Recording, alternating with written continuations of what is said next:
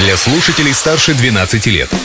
Колесо истории на «Спутник FM.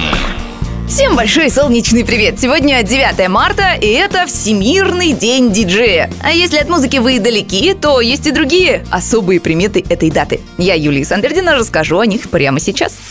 Личность дня. 9 марта 1934 года родился обладатель белоснежной улыбки, знаменитый на весь мир, любимец женщин всей планеты, первый космонавт Юрий Гагарин.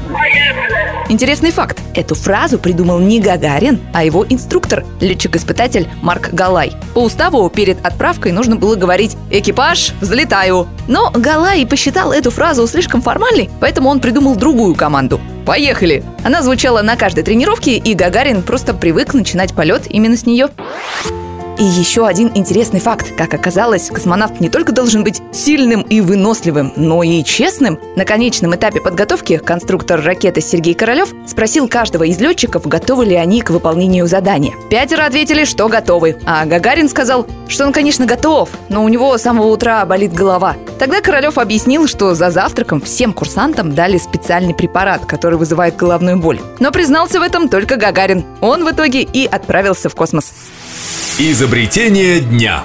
А в 1959 году в этот день начался успех самой известной в мире куклы. На американской международной ярмарке игрушек в Нью-Йорке публике впервые была представлена кукла Барби.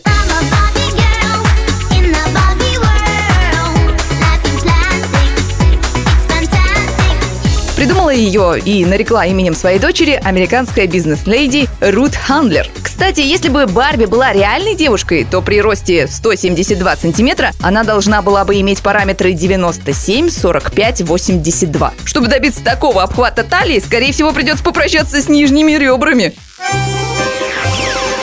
А еще сегодня второй день масленичной недели «Заигрыш». В этот день на Руси веселились, катались на лошадях и ходили друг к другу в гости, чтобы поесть вкусные блины. Вот вам идея для построения планов на вечер. А план на завтра – продолжить изучать историю даты. Ведь прошлым нельзя жить, но помнить его необходимо. Колесо истории на «Спутник FM.